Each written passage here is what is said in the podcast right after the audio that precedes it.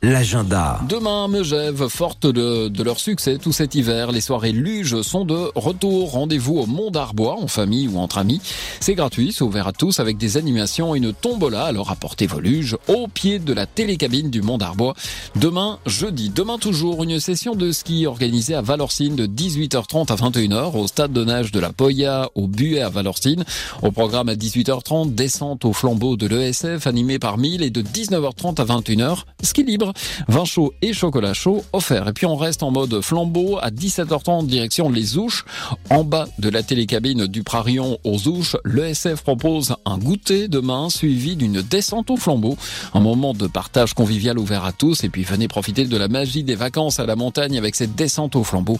Rendez-vous sur le front de neige du Prarion euh, ou encore animation à la patinoire selon l'enneigement et annulation en cas de mauvais temps. Plus d'infos auprès de l'Office de tourisme des